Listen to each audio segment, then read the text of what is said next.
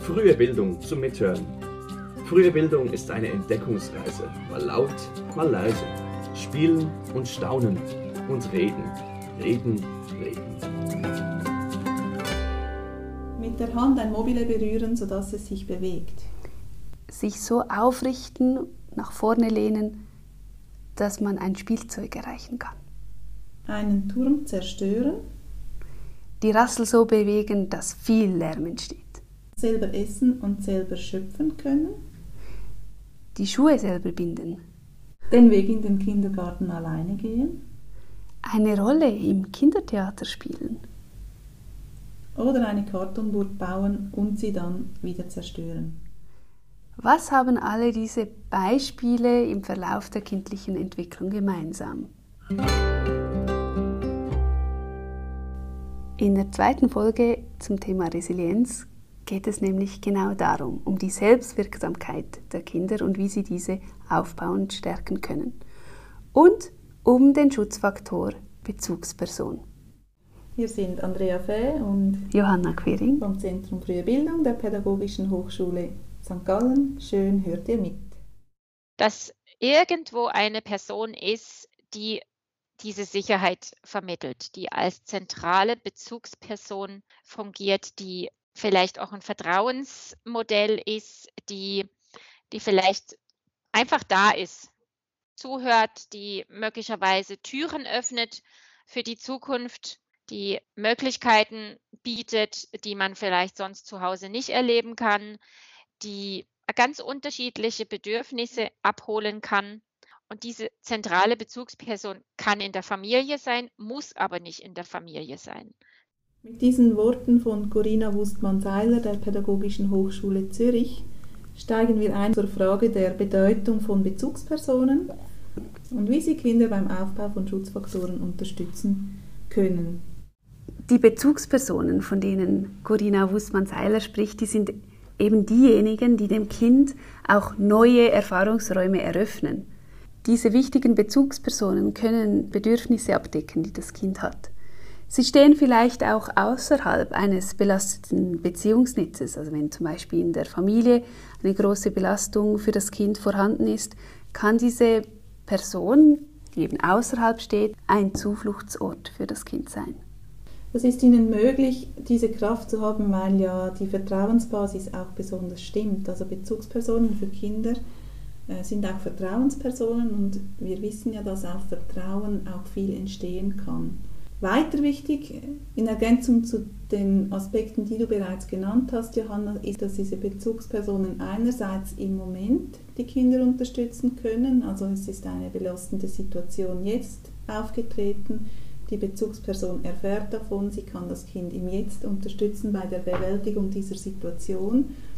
Das Erfahren des Kindes, dass die Bezugsperson für das Kind da ist, hat aber auch längerfristige Folgen. Genau, weil die Bezugsperson dem Kind in dem, diesem Moment auch Strategien vermittelt. Sie unterstützt das Kind, diese schwierige Situation auch zu bewältigen, also nicht komplett überfordert zu sein, sondern das irgendwie zu verarbeiten, zu bewältigen. Und das wiederum prägt das positive Selbstbild des Kindes.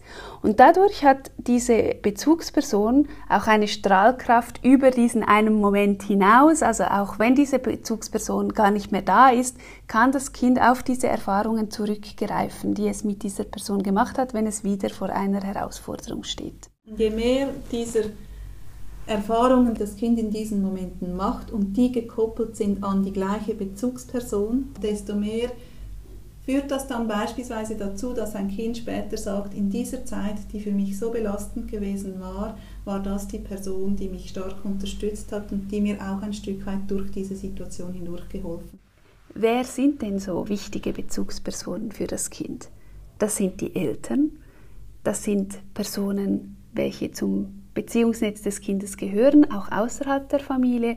Und das können auch Fachpersonen sein in Spielgruppe, Kita und Kindergarten mir ist wichtig, dass pädagogische Fachkräfte in Institutionen sich dieser Bedeutung bewusst sind und dort eigentlich eine Sensibilisierung zu erreichen, dass jede Betreuungsperson, jede Lehrperson weiß, dass sie potenziell so eine wichtige Bezugsperson für das Leben sein kann. Manchmal auch erst im Rückblick, ähm, dass das jemand vielleicht als Erwachsener sagt, also ganz zentral in meinem Leben war die Lehrperson XY. Die hat mir gesagt, hey, guck mal, wie super du das kannst. Eine enge Bezugsperson für jemanden sein gründet ja auf einer Vertrauensbeziehung, wie wir hörten. Eine Beziehung ist ja etwas, das entsteht, wenn zwei Personen miteinander in Interaktion treten. Wir als Fachpersonen im Bereich der frühen Bildung, wir machen den Kindern Beziehungsangebote. Wir, wir bieten uns an als verlässliche Bezugsperson. Das Kind entscheidet, ob es dieses Angebot annimmt und welche Personen es zu, zu seinen vertrauten Bezugspersonen macht.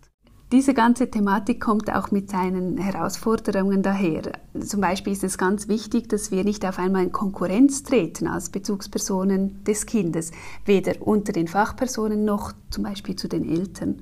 Und auch das Thema Nähe-Distanz, wo lasse ich Nähe zu, wo aber bleibe ich auch in einer gewissen Rollendistanz, in einer Rollenklarheit, das sind Dinge, die man sich immer wieder bewusst machen muss und wo auch der Austausch mit anderen Fachpersonen wichtig ist.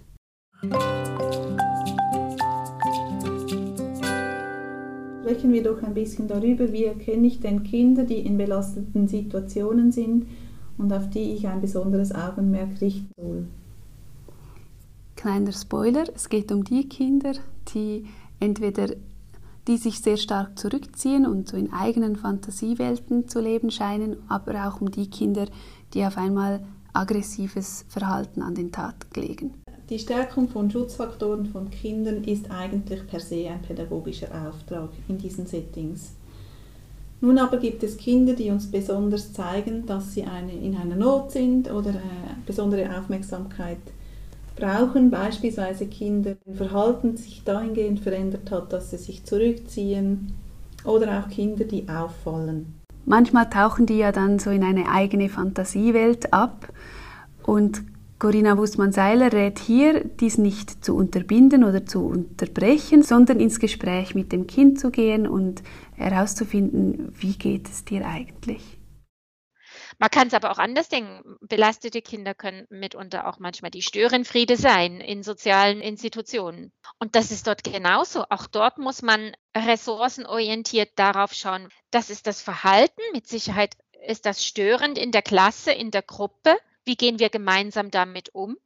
Aber man muss trotzdem auch die Potenziale und die Stärken dieses Kindes gemeinsam versuchen herauszufiltern wir sagen häufig auch Stärken stärken, um die Schwächen zu schwächen. Wenn Kinder spüren, dass man auf das anspricht, was sie eigentlich gut machen, was, wo sie einzigartig sind, dann kann man damit auch andere Dinge wieder auffangen.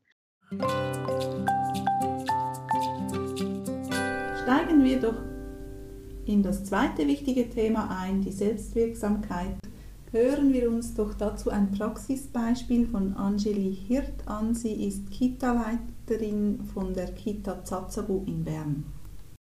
Im Alltag nehmen wir die Kinder oft mit äh, bei kleinen Sachen, die sie selbst können, wo wir wissen, das ist möglich für das Kind. Dort kann es selbstwirksam sein. Das ist ein Ziel, das für das Kind nicht zu schwierig, aber auch nicht zu einfach ist, je nach Alter zum Beispiel beim, beim Tischdecken, dass sie wirklich die, den anderen Kindern die Teller, das Besteck, die Gläser, alles selber decken dürfen und dann das der Kindergruppe auch sagen. Heute habe ich für euch den Tisch gedeckt.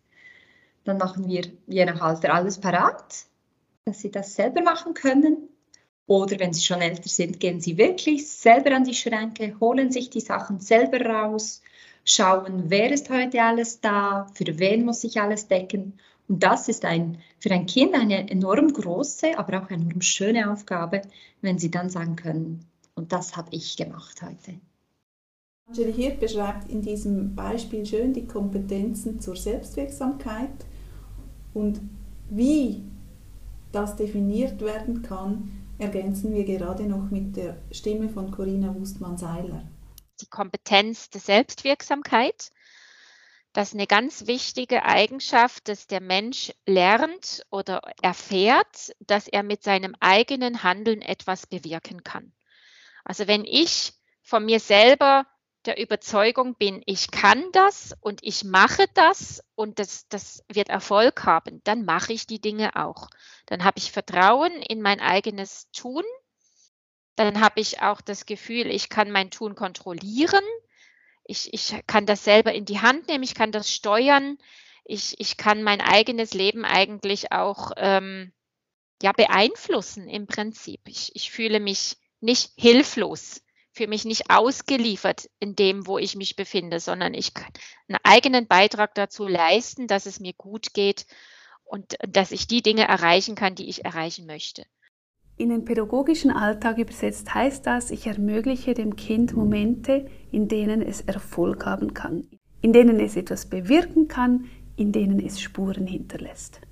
Besonders selbstwirksamkeitsfördernd sind diese Erfolge, wenn wir sie noch verbalisieren, wenn wir dem Kind sagen, wow, das ist aber eine, eine, tolle Burg, die du da gebaut hast, oder das hast du sehr gut erreicht, komm, wir erzählen den anderen, dass du den ganzen Tisch schon gedeckt hast beispielsweise. Also wenn das Kind eine Resonanz von uns erfährt für das, was es getan hat oder erreicht hat.